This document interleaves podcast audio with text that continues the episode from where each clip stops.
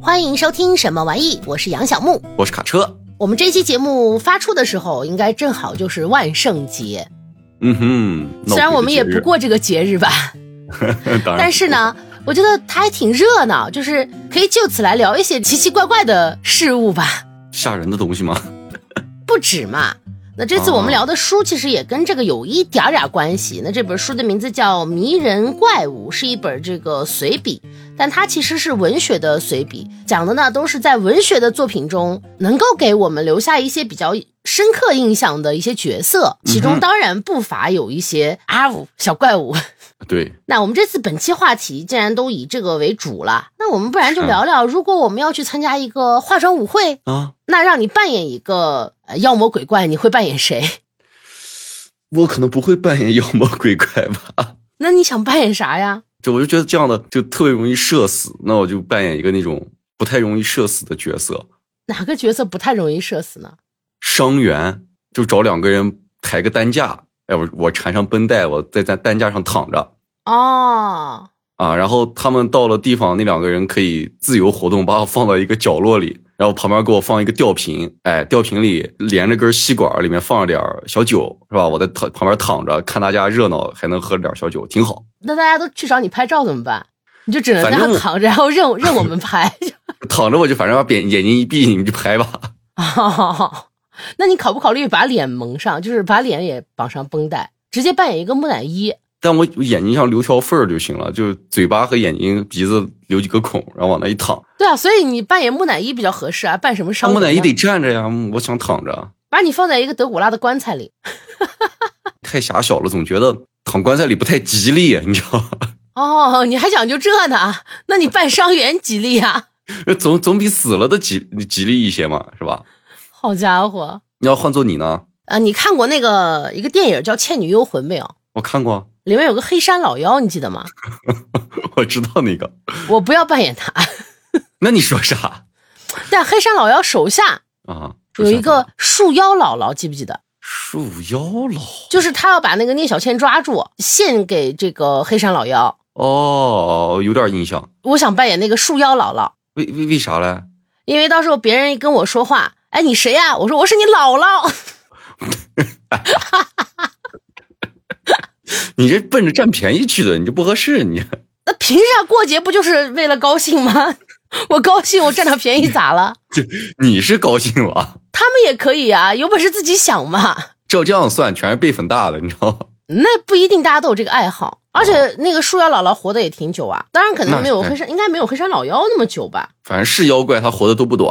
呃，如果说更西方一些的，那我可能想要扮演一个小巫婆，对吧？也挺可爱，尖尖帽子的那种啊。对，就巫婆的配置你应该懂吧？得有个扫把，有个干锅。那这两个都不是最重要的，我觉得。那最重要的是啥？他有只黑猫哦，得有只黑猫。对，它有一个黑猫使者，然后还可以跟那个猫顺畅的交流。有可能，嗯。那小伙伴们呢？你们想扮演什么，也可以跟我们唠一唠。看你们有没有什么像奇思妙想，不要占便宜的就行。还 可以占便宜啊，一年一次吧。而且我们又没有真的去参加，就在脑脑内参加一个化妆舞会，怎么还不能占便宜了？可以可以，爱占就占，没事放心大胆的占。那就回到我们的书吧。嗯，啊，前面也说了，这本书的名字叫《迷人怪物》。对，其实我觉得今天的这个整体的节目氛围应该都是比较轻松型的，那我们也就随意的聊一聊就好了。当然，肯定还是让卡车要先给我们介绍一下，哎，这个书的作者和这本书大概讲了些什么呢？刚我们说了嘛，一个文学随笔。那它的作者呢是阿尔维托·曼古埃尔。这个作家呢是一九四八年出生于阿根廷的布宜诺斯艾利斯。那他在一九八二年的时候呢移居到了加拿大，并且成为了这个加拿大的国民，也就是加拿大国籍。他算是一个翻译家、散文家、小说家。哎，那他这个作者更喜欢把自己定义为一个读者啊。他曾经夸耀过呀，就说他的书个人藏书啊超过三万五千册之多。从这儿你可以看出来，这绝对是个超爱读书的家伙。他不是这个读书不读书，这个我暂且不说。啊，你一提到这个三万五千册，那他家一定很大，要不然塞不下这么多，你知道吧？也是就我已经在我有限的房间里放了最多最多的书了，啊，是很多了。但我这些书加起来，当然不算床底下的，也超过了一千多本。就我这个小房间已经塞不下了，完全塞不下了。所以他这个三万五千册，估计他那个放书的房间可能就有你家那么大，不不，我怀疑他压根就没有放书的房间，而是放书的房子。呃也有可能他那房子里就专门是放书的。对，而且在这本书里面可以看到它的阅读量真的非常大啊！当然这些我们之后再说，你先继续介绍吧。那我们刚刚也说了嘛，这是作者的一个阅读随笔了。那书中描述和分析了我们伴随很多人成长的，包括经典文学、影视作品、童话故事、民间传说中的诸多形象。那比如有我们非常熟悉的小红帽、爱丽丝啊，还有什么德古拉、睡美人、超人，哎，这些都是我们比较熟悉的。你这都是国外的，国内的他也有讲，比如说沙僧，哎对，嗯沙和尚，对，嗯，我觉得呢，他这个书中的这些迷人怪物啊，有的是怪物，可能有的感觉也不太像。其实就是一些他看的这些作品里面比较让他在意的角色，比如说他第一篇写的就不是妖怪，他第一篇写的其实就是个人嘛，还不是主角，他写的是那个包法利夫人里面的丈夫，嗯，只是这个书的名字和妖风确实比较容易误导人，我只能这么说。嗯，对，嗯相当误导人。作者其实，在书中呢，也是把这些他读过的角色啊，有一个自己的分析和思考。全书呢是由这种一篇篇短小精悍的小随笔构成的，其中肯定是充满了作者的新奇有趣的思考的，而且每一篇呢都配有作者自己所做的一个黑白插图。那这个黑白插图呢是作者自己画出的，他要描述的或者评论的这个人物。哎，那这些插图呢，实际上并没多美，也没有多么的 好看。我是觉得虽然很潦草，但是确实比较有趣。好像还带了那么点小荒诞。反正就是凭着他自己的感觉去画一个卡通人物的那种形象，而且其实我觉得他每一个画的人物都有点丧丧的，反正不可爱，就是感觉不高兴，其实看不太清表情。看着都像是那个上班太累了不想干了的样子。我是觉得这整本书啊，看着好像都是一个一个小短片啊，但读起来不那么好读，我觉得也不好玩。哎呀，我本来想等你介绍完了再说的，但是我觉得，但这期的那个整体氛围，我们不是前面已经商量好了要轻松愉悦一点嘛？嗯，啊，所以我就顺道说说吧。我觉得卡车说的没有错，这本书是有阅读门槛的，并不是代表随笔就非常好读。里面在说到很多的作品的时候，它引申出来的等等作品，如果你没有看过的话，你会觉得，哎，为什么呢？他为什么要提到这个？就会看的有点稀里糊涂的。但是如果一旦到有某一篇他提到的这个人物衍生出来的作品，你都看过了，或者说你都有一定的了解了，哎，那你就会 get 到这个作者的点，他就会对你非常有启发。但这个作者，我觉得不得不说，他的阅读量真的非常的大，从文学的这些呃小说、漫画，一直延伸到什么哲学、心理学、人类学啊、生物等等方面，它的阅读面是非常的宽的。这可能以我们现在这样的年纪，还有阅读量来说，是真的可能不及人家的十分之一。所以也导致我确实在大部分的这个随笔里面能 get 到的点，其实并并不是很多。是但我觉得它可以成为一个种草机器，啊，也可以。我都不敢想象这样的一个人，如果来做一个阅读分享的播客，会是什么样子。估计那个专业性可能会非常的强。所以这本书，如果说他提到的作品你都熟悉，就是你的阅读量也很广，它必定是一个能让你觉得很有趣的一本书，而且读起来肯定是不累的。但如果说你可能像我一样啊，阅读量就那么个，那在读有些篇目的时候，或者说读大部分篇目的时候，你会有一些云里雾里，因为它是还涉及到很多的宗教的，还有一些不是我们特别清楚的神话这样的一些体系里，反正读完让人感觉就是，哎，自己的阅读量跟作者没得比，这是没法比，不是没得比。就是因为阅读量跟不上的前提下，就让我觉得很多故事读起来，他的很多这个随笔读起来还是有一些费劲儿。但对于这种费劲儿有好的地方，就是有的时候我看不懂或者不太明白作者在说什么，引用的这些故事到底是什么意思。嗯，那我也懒得去去查，哎，那就容易犯困。那这本书对于助眠来说，我觉得相当不错。哦，你看他睡了很长时间吗？我对我看他睡得可香了，我觉得看着看着那样眼皮，哎，就重起来了。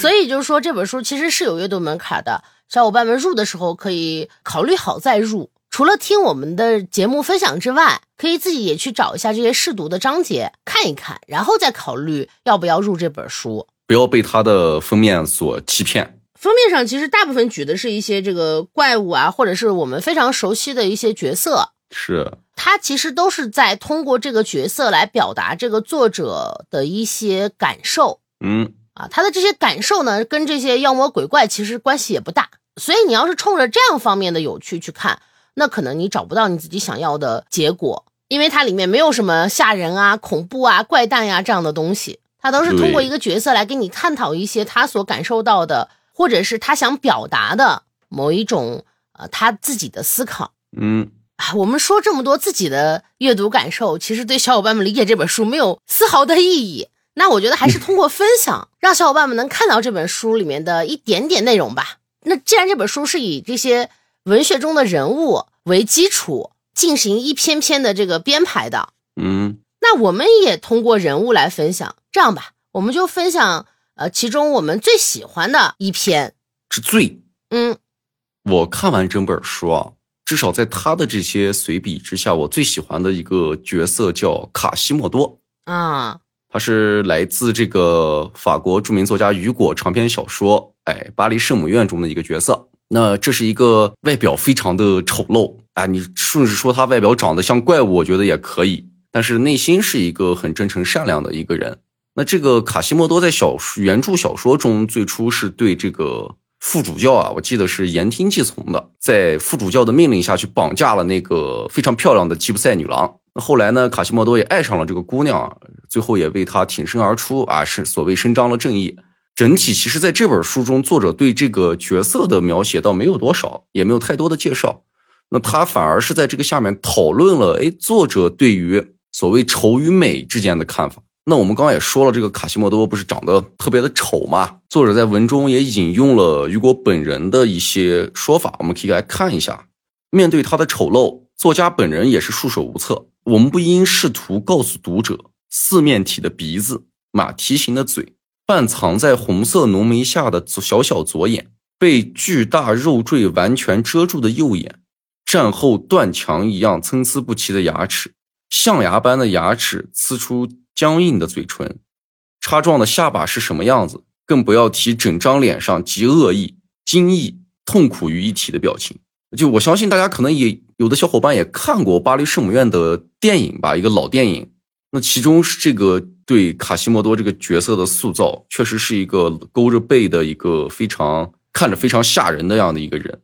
作者也说啊，他在这个其实，在巴黎圣母院中啊，就雨果还是充分运用了这个对比的方法，他把这个所谓的善恶、美丑，哎，还有一些。崇高的、卑微的一些事情对照起来来描写，当然也在这个周遭的环境和情节的安排上，对人物形象有一个相对夸张的一个塑造，以此来做成这种相对比较强烈的冲突吧。那卡西莫多虽然外表丑陋、身材畸形，但是他的心地还是非常的善良的，而且行动也比较勇敢。那他的这种情况让我让我在原来阅读这本书和看过电影以后，让我觉得是他和那个。坏人，也就是说那个副主教啊，内心特别卑鄙龌龊的那个家伙，是形成鲜明对照的。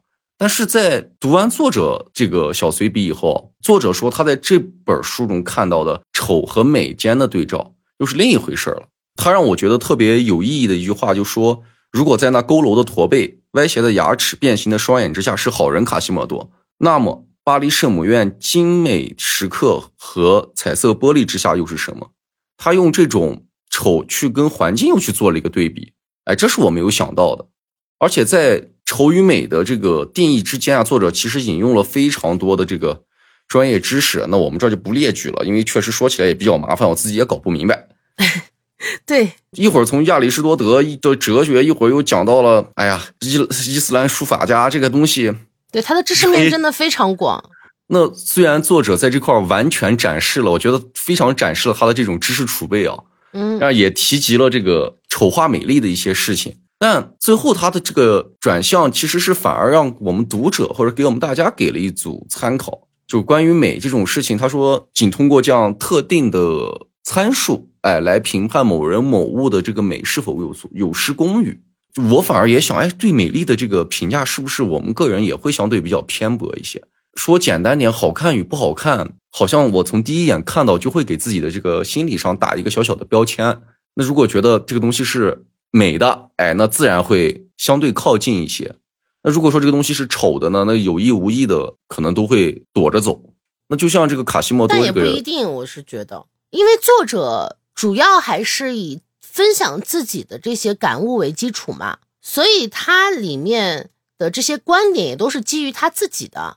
我觉得某些地方就是有不同的看法，完全也不是问题。比如说他这个美丑，其实每个人都是不一样的。嗯，但是像卡西莫多，他你把它硬说成美的，但是也会有一些人，他有一些比较特殊的、不符合大众审美的这种喜好啊。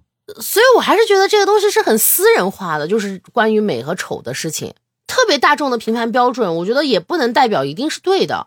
那有没有可能有人就是喜欢卡西莫多这种心灵很美的人？你能说卡西莫多是丑的或者美的吗？我们可能只能说从某些方面来说他是丑的，从某些方面来说他是美的，而不能直接说啊这个人丑，这个人美。反正我是在这一篇里面没有找到什么特别的共鸣，因为作者其实也说到嘛，就是呃，像卡西莫多这种长得像怪物一般的外貌。大多数人看到那张脸和他的形象，基本上都会觉得他这个这个长相跟任何这个美好或者是美丽的事物是没有关系的。对于卡西莫多他自己而言，他其实是知道自己所拥有的这种美好内在，这种美丽实际上从旁人而言，如果你细心观察是不难发现的。可是，在整个作品过程中，又有谁多愿意去看他那一眼呢？除了我们到最后的这个心地善良的吉普赛女郎。那这种内在的矛盾其实是被雨果摆出来了，给了作者一定的思考。那对于我们自己，就像刚才杨晓木也说了，我觉得美丑的定义其实也只有在我们自己的心里。有的时候你会觉得，虽然这个外表丑陋的人，但是他内心美丽，也许他就是美丽的呢。这东西是不好说的嘛。而且这个东西有时候你要光看外貌的话，这玩意儿有时候看眼缘儿，真的。就有些真的非常好看的爱豆，我就是打不起一丝兴趣。嗯，那我喜欢的。可能一些明星，别人就是觉得他不好看，这也是很正常的事情。而且演员这个东西，有的时候你看一眼，你就会觉得哇，吸引到我。还有可能就比较极端，这个我一看到这个人，我就觉得反感。你可能也会有那种感觉吧？就有些人，你一看到你就不太想再看下去了。比如说，我就一直觉得有一个明星，都说他特别特别特别帅，但是我怎么看他的脸，我怎么觉得就怎么就觉得让我不舒服。我总觉得他有一些变态的行为哦，就是通过面相，你知道吗？还有一些人就是通过面相，你看着他，我就感觉哎呀，这个人看起来太苦了，我就不乐意看，就感觉他特惨。嗯，就缘分这个东西真的很难说。当然了，作者在这个文章里面，其实重点还是想讨论关于美和丑的一些判定。嗯，想给我们一些警示，就我们这么看真的是对的吗？其实是带我们去思考一些这样的问题。但我说真的啊，就有的时候我们知道了又怎样呢？啊，我知道我不应该以美丑来评判一个事物或者一个人，但是当这个缘分到了的时候，就不论这个缘是孽缘还是 好缘分吧，它就存在在那儿。好，你好像真的无法抑制自己内心的这种直觉式的感受，这个不可否认吧？就我知道它是错的，但是我确实改不了。我确实无法控制自己，就之所以它其实不受理性的控制，这可能才是整个的这个美丑对于呃人和人之间关系的一种决定性的东西。你说如果他都受控制，那公共评判中这个丑的人是不是没人要了呢？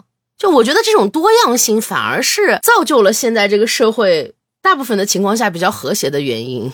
虽然这个东西没法控制啊，但是我觉得大家嘴下的要留德。你自己内心的情感无法控制，但是你可以不说。他也许确实在你心里长得不好看，但你别说出来，是吧？没有必要去伤害别人的对美的评价。就你觉得不好看，不代表别人觉得不好看。就你的这个美丑的判定也不是一个绝对性的东西。我觉得管不住心，咱就先管住嘴。或者你可以管住眼，你就少看，是吧？嗯你觉得不好看你就别看就完了。你这儿有吗？你最喜欢的是啥呀？我最喜欢《睡美人》那一篇，哦，因为这篇我看的很懂，就他提到的作品，我要不然就是知道有一定的了解，可能没看过；要不然就是我看过，哦，就是感受到了这个作者的魅力，是在这一篇里。哦这一篇的第一句话就很吸引我，打破了我对睡美人的认知。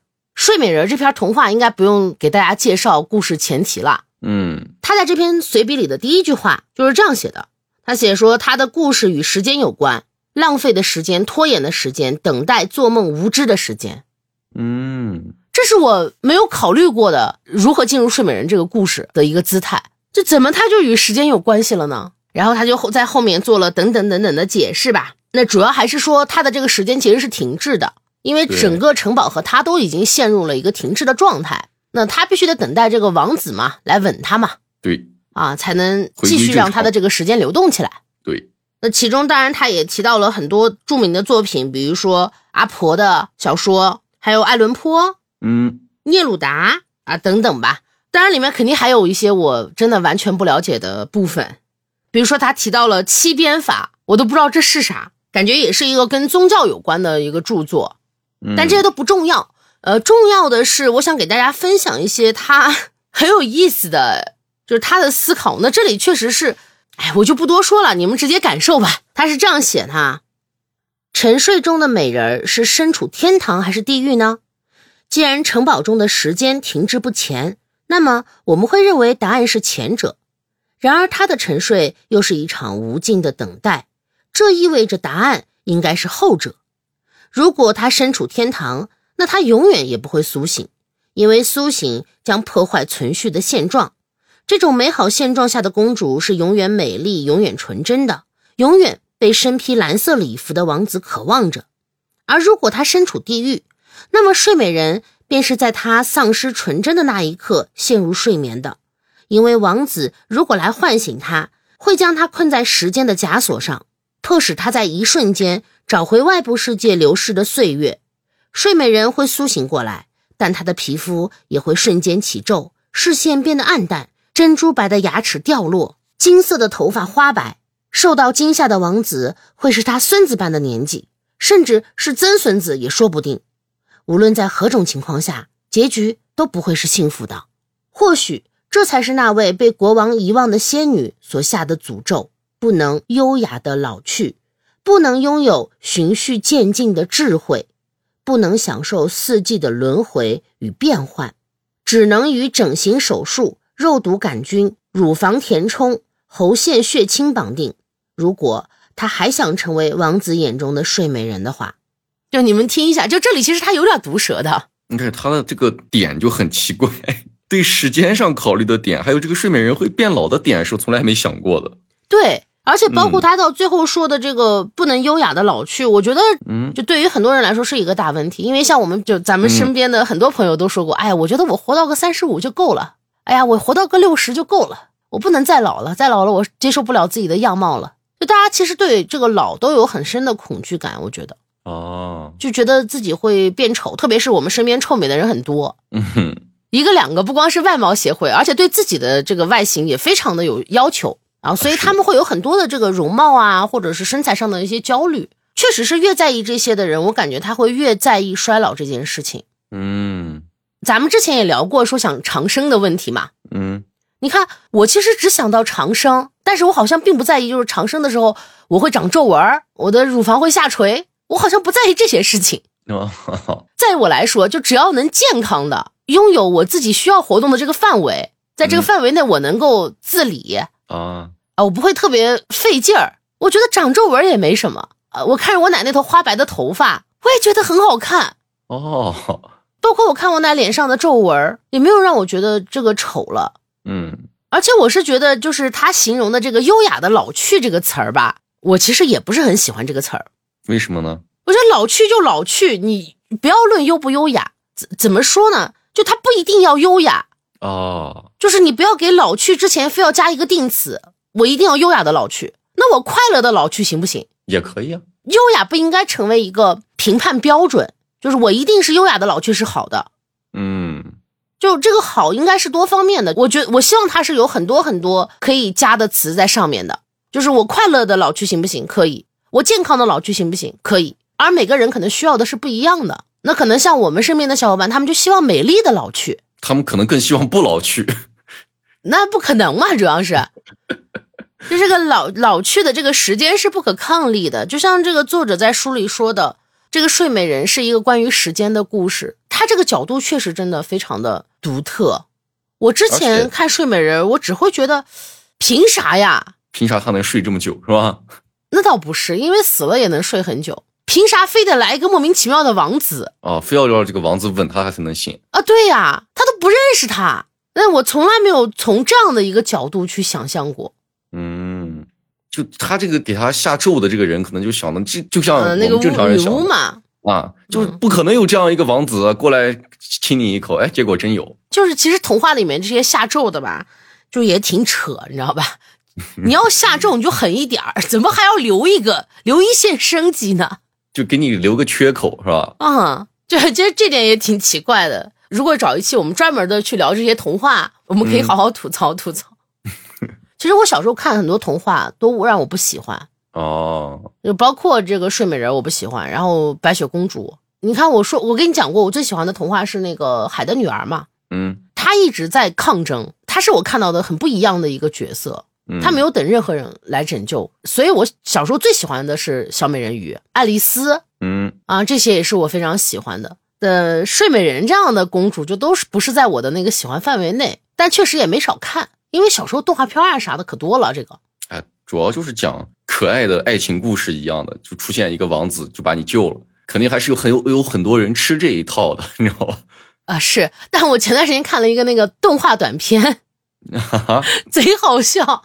嗯，就说是公主和骑士啊，两个人。哎，很甜蜜约会啊，不是，然后这个骑士呢，就非要去那个山洞里打怪兽哦，这勇士就一定要打龙，杀龙是吧？啊，对，要去杀龙，哐呲哐呲就去了，然后被龙给肢解了，然后你就看到从洞里砰扔出来一个残肢哦，然后公主吓坏了，嗯，她不甘心呀，那个时间就回溯了，你知道吧？啊，还还带时间回溯的，对，回溯了，他俩又在一起高高兴兴搂着，然后这个骑士又要去打怪兽。公主就拦他呀，嗯，他就是回溯了很多次，要不然公主到最后就是接到了某一个残肢，要不然接到了某一段身体，只接到了一个头，就各种各样，你知道吧？就每次阻止这个骑士都阻止不了，这反正他就是要砍龙，对他就是要砍龙，他就是砍不过，最后把这个公主气的不行。最后一次是咋回事呢？他已经气疯了啊，就受不了了。然后回溯完时间之后，因为他们俩之前都是晚到一起嘛。或者他尽力去阻止他们，就是很亲密的那种。到最后一次，这个公主没有好脸色了，你知道吧？啊！哐哐哐，走到这个骑士面前，把那个骑士的剑从身上从骑士身上抢过来，嗯，自己就朝那个洞里去了。叮咣五四三下，就把那个龙给拖出来了。这么厉害吗？就气疯了，已经就非常有意思的一个小短片你就说明一个问题：你要生气的女人比恶龙还厉害，你知道吧？呃，不，我觉得也不能这么说。就人的这个怨念呀，应该是比恶龙恐怖的东西。那你你这样转念，这龙招谁惹谁了？龙也很委屈。你把把复活，下一个故事交给你来做好吗？啊，龙很委屈啊。龙说：“你你俩吵架，为啥最后我挨打？是不是？就凭啥莫名其妙，每个人都要过来打我？啊，对。刚才前面我也提到，我喜欢爱丽丝嘛。”嗯，然后他在这里面也提到了这个《爱丽丝梦游仙境》，然后包括这个《镜中奇缘》。嗯，但是呢，爱丽丝这一篇我为什么没有提到？它为什么不是我最喜欢的一个？嗯，因为我确实里面的很多作品没看没看过，不知道哦，没看懂，也也不是说没看懂吧，就是不知道该跟小伙伴们怎么分享，就没有没有艾特 get 到他的点。不是，就是它里面提到的很多作品，我确实是。完全没有读过，而且提到的太多了。呃，他这个甚至没有了解，他这个量确实是我们无法想象的。就如果到我死前啊，我能像这个作者一样读这么多东西，而且都能记得住，那我真的认了。我觉得特别值了，已经。嗯，感觉他的这个人生的宽度也太宽了吧，所以我就觉得我的时间去哪儿了呢？你看看人家，你再看看我，当然我们可能没有人家这个岁数，等我们到了这个岁数再说吧，指不定我也爆发了呢。指不定你也有一个房子放三万多本书。中一千万，我一辞职，我就在家天天就只看，但也不行。我跟你说，这这也时间长了也不行。不，这也真的也不行，因为我还有好多游戏要补，就我不能把这个时间都留给看书。啊，我还得玩游戏。也许还有一些我爱看的电视剧，对对吧？万一哪天出来一个好看的《霸道总裁爱上我》，指不指不定我也喜欢，有 还是不好说这个。这真不好说。你看，像我妈就不喜欢看《霸道总裁爱上我》的这种类型，嗯，但是她喜欢看那个王鹤棣演的那个剧叫啥来着？哎呀，那个叫叫啥？我前面还看了那个爱来爱去的，哦，《苍兰诀》啊。哦，她就很喜欢《苍兰诀当时我跟大泽住在一块儿，》嗯，他就在那看，我吃着饭跟他看了几集，发现 挺有意思。我也是吃饭的时候才跟我妈看两集，然后但王鹤棣挺帅的，确实是。跟着他把这个剧看完了，你知道，看到我们俩坐那儿一块哭，一块抹眼泪。反正我妈看完以后就贼喜欢王鹤棣，就是所以这些东西没有一个定数。你说嗯我不喜欢霸道总裁，但指不定哪一天就中这个招了呢。不好说，是吧？那我们俩分享了我们俩最喜欢的，嗯，你再说说有没有就是你第一次被这个书中的内容所吸引的地方，或者这个书第一次打动你是在什么时候？好像还真没有太打动我的，但是我有一个比较感兴趣的一个怪物，嗯，这个叫克麦拉。就我刚开始看到这个名字的时候非常陌生啊，我说我都没有听说过这个克麦拉是个啥东西啊。然后看着看着，哦，就发现哦，它是这个荷马史诗中的一个怪兽。然后我就大概的去看了，因为我我是太好奇这个名字，这个名字既陌生又感觉从来没听说过，我就大概搜了一下，结果发现它还这个克麦拉它有另一个名字，这个名字叫奇美拉。哎，这一下我就觉得，哎，这个怪兽好像我就有印象了，因为玩过有好多这样的游戏，里面会有关于这种奇美拉的这种怪兽啊，长长好几个头是吧，还会飞的那种。然后我就去大概看了一下这个关于克麦拉的这个神话故事，比较短啊，我可以给大家分享一下。就说这个无论这个科麦拉出现在哪，它都会摧毁那个地方。它既能吞食其他的动物，也会也会去吃掉人类。那当它还是一个幼兽，就是小宝宝的时候，它曾出现在这个现今土耳其地区一个什么什么什么，哎，一个国王的旁边是这个国王的小宠物。随着时间过去呢，它这个残暴的这个性格啊，就展露出来了。那它就不再安于当别人的这个小宠物了，就流窜到旁边的国家。但他所到的地方都是一片荒芜，他的嘴能喷出火焰，还在路上吃掉了好多妇女儿童，还有什么牲畜，没有人能阻止这个怪物的脚步。那这时呢，有一个年轻英俊的伯乐罗芬，哎，受到他的父亲海神普罗特斯的指使，就来到这个利西亚拜见这里的国王。那不知为何呢，利西亚国王拆开这个海神的介绍信的时候，发现啊，信上写的内容竟然是要他去杀掉自己的这个儿子伯洛罗芬。那国王不愿意这么做，于是就委派这个伯洛罗芬就去杀死这个怪兽克麦拉。他觉得这样一来，哎，这个年轻人就会死在这个怪兽的手下，那他自己也不需要亲手去杀了他。那伯洛罗芬接受了这个事情呢，他就骑上一个飞马，就长翅膀的马，就到了这个怪兽出没的地方。但这个怪兽还是比较厉害的，它一直会喷火。那这个小英雄是无法凭借这个飞马靠近它的。最后呢，这个伯勒罗芬就想出了一个办法，他在这个长矛上和自己的马上都涂了这种防火的涂料，他让自己的马尽量去靠近这个克麦拉。当克麦拉准备喷火的时候，他就拿这个涂满长料的这个长矛啊，就扎进了克麦拉的喉咙，就杀死了他。那就是这个关于这个克麦拉这个怪兽的一个小故事。其实我们比较熟悉的这个翻译的名字还是奇美拉。克麦拉也就奇美拉，它在希腊语其实翻译过来是母山羊的意思。但我在印象里，这个怪物好像跟山羊的体型没有什么太大的重合，它是一种这种复合型的怪物，就是把很多动物组合到一起。啊，就像我们国家的这个龙的形象一样，也是但是龙的形象的组合跟这个看起来又很奇怪，它的这个不不一样的动物嘛，它能一样吗？那它的这种组合就是硬拼起来的感觉，就强行把这个把这个各种各样的动物放在一块儿硬凑。就我只能说，就是国外的这些没有我们中国人审美这么高。就咱们文化里面的怪物，其实都还挺好看的。你仔细想想，我觉得很少能见到真的特别特别丑的怪物，好像没有国外文化中的那么猎奇。你想，咱们国家至少没有章鱼成精的吧？好像没有章鱼精，没听说过。对吧？你没听过吧？听的最多的就是什么狐狸精呀，然后那国外就会进化出来一些什么，比如说在克苏鲁里运用的比较多的触手，嗯，可就会有更多这样的东西。而且这一篇里面，其实作者对怪兽的这个事情，他从古至今也是沿用了很多这种相关的文献吧，就说到了，然后这个就我们刚提到这个怪兽克麦克麦拉呀，啊，成了一种什么符号，啊，意思是不可能的存在，未达成的想象。那对于这种转变，就这种怪兽的这种符号化转变，我是本人没有太多的感觉。而且作者他在中间说到了这个当今世界的怪物，这我嗯我当时第一眼看到这句话的时候，我以为就在我的想象中啊，可能哦，当今世界的怪物是不是什么丧尸呀，就是外星人之类的？结果他给我列出一堆政治家和战争犯，这这这个是怪物更可怕。对，这个是我确实没想到的。作者也说，他这个经常提及，他说看到这个古代的怪物啊，经常会有一些人的这种七情六欲，然后人类对这些怪物也是有一些的这个畏惧，包括一些敬意的，更多是好像像看神的那种感觉。而到了现代呢，这个大家都奉行所谓科学思维嘛，结果呃大家现在相信外星小绿人儿。然后他跟我说了一个特别可可笑的事情，说佛罗里达有一家保险公司在卖外星人绑架险。哦，然后我就说这，真像网上说的，这个佛罗里达是不养闲人的，连保保险公司都这么闲，真真有这种的保险，有有人会去买吗？有没有人买我不知道了，但我怀疑他这个可能有犯罪的成分。我感觉他不像是卖保险，像是洗钱的。而且他最后其实给这些怪物给了一个定义啊，今天我们相信的怪物的存在，却不想对他们负责。对我们而言，科麦拉这样的怪物不再指向真实与否的问题，而是与逃避真实有关。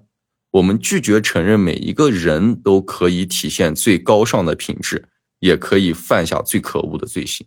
嗯，就他最后的这个点，好像论在了啊，承认人的可怕与美好，好像人才是最捉摸不透的怪物的感觉。其实你从他书里分享的这些，你就可以看得出来了，就是所谓里面的这些怪物，大部分其实都不是怪物。是，比如说这本书第一次触动我，其实是小红帽的那一篇，在里面他介绍了这样一段儿嗯啊，说到一个叫萨德侯爵的人，这个人呢是一个法国的色情作家嗯，情色小说写作家，啊，对他是因为这个犯罪就坐牢了，嗯后来呢，呃，就转到了一个精神病院。就说这个人啊，就这个萨德侯爵，他呢是觉得这个小红帽的故事啊是可以有一个不一样的理解的。是怎么理解呢？原文是这样说的：说为了逮到他的猎物，狼会不择手段。就你这个有没有想到我们今年非常火的一部电影儿，没有哪一部呃，朱一龙演的叫《消失的她》。哦，但我没看过那电影，我没看。就是在里面那个朱一龙他演的那个角色，嗯他也是一个猎人，也是一个猎物。哦，然后后面作者写了这么一段啊，他写这是他在查伦顿疯人院的病房中写下的警言。如果这是真的，如果无论小红帽怎么做，最终都会躺在狼的床上，他仍然有两个办法逃脱：一是适应自己的受害者身份，二是成为自己命运的情妇。就这个，你有没有让你又想到我们今年读的那个《致命爱人》？嗯就是在这个作者的这篇小红帽的随笔里面，我们看到了很多，就是这个里面其实是有这些所谓的加引号的啊猎人和猎物的，是但其实里面也有一些就是女性主义相关的问题的探讨。啊，都会有，它涉及的面会很广。那再来分享一个吧，嗯我觉得我们可以聊一聊这个作者写的沙僧。嗯嗯嗯，他写沙僧让我比较惊讶的，你知道是啥吗？啥呀？他在写沙僧的时候提到的是谁呢？他提到了那个格林童话里面的不来梅镇的动物音乐家。这个童话其实也非常出名，它甚至还有改编的很多游戏，嗯就它还能扯到那个在路上，就那本公路小说，嗯，然后好像还提到了你提到匹诺曹，哦，对对对，然后还有那个绿野仙踪，扯得很远，反正就他竟然能牵扯到这么多东西，我就惊了。但是我同样也在这一篇里发现了我的小恶意，嗯在这篇随笔里，他不是介绍这个孙悟空嘛？嗯然后在介绍孙悟空的时候，他就提到了这个《西游记》在国外的一些译名儿，其中他提到了《石头记》。我一想，哎，这不对吧？第一反应《红楼梦》吗。知识混淆了，自己记差记差了，他记差了。然后我就想，哦，原来你还能记差呀？行，那我平衡多了。就我反倒就是有点小恶意，就是原谅了自己也总能记差东西的这个情况，就觉得哎呀，这样的人都能记差，那我记差那不是很正常的事情吗？就就是看到这里我还是挺高兴的，就。而且对于这个他画的这个沙僧的简笔画，嗯，就这个漫画形象的这个沙和尚，我跟我们印象里的那个沙和尚完全不一样，就我一眼看上去感觉像一个那种摇滚死亡摇滚的那种鼓手。嗯，这个我倒没觉得，但是我特别好奇他那个花裤衩，就他那个说豹纹吧，也算不上豹纹，反正就那种，就挺好笑的。但是这个作者在里面对沙僧的评价，我觉得还挺高。是他没有刻意的去多介绍悟空，其实悟空应该不管是在我们国家的文化里面，还是在传，还是传到西方的这种文化里面，他都是一个当之无愧的主角啊。对他的这个。不管是正面形象，还是说从书中的地位，还有他这个能力来说，都是响当当的。但是他却挑了一个好像在整个《西游记》里面默默最默默无名的一个人，对最没有特色的一个。在我们看，好像沙僧是一个感觉就老实人的那种样子，对，好像就是没有什么存在感的那一种。是，他又不像孙悟空那么牛逼，又不像猪八戒那么跳脱。对，他选了沙僧，而没选这两个，让我觉得还挺惊讶的。而且他好像非常肯定，就是沙僧的为人处事，就他觉得沙僧是那种团队中的那种中流砥柱的感觉啊，谦逊周到，理智忠诚，是吧？他也说了，沙僧是一种在路上谨言慎行，助力团队抵达终点的重要人物。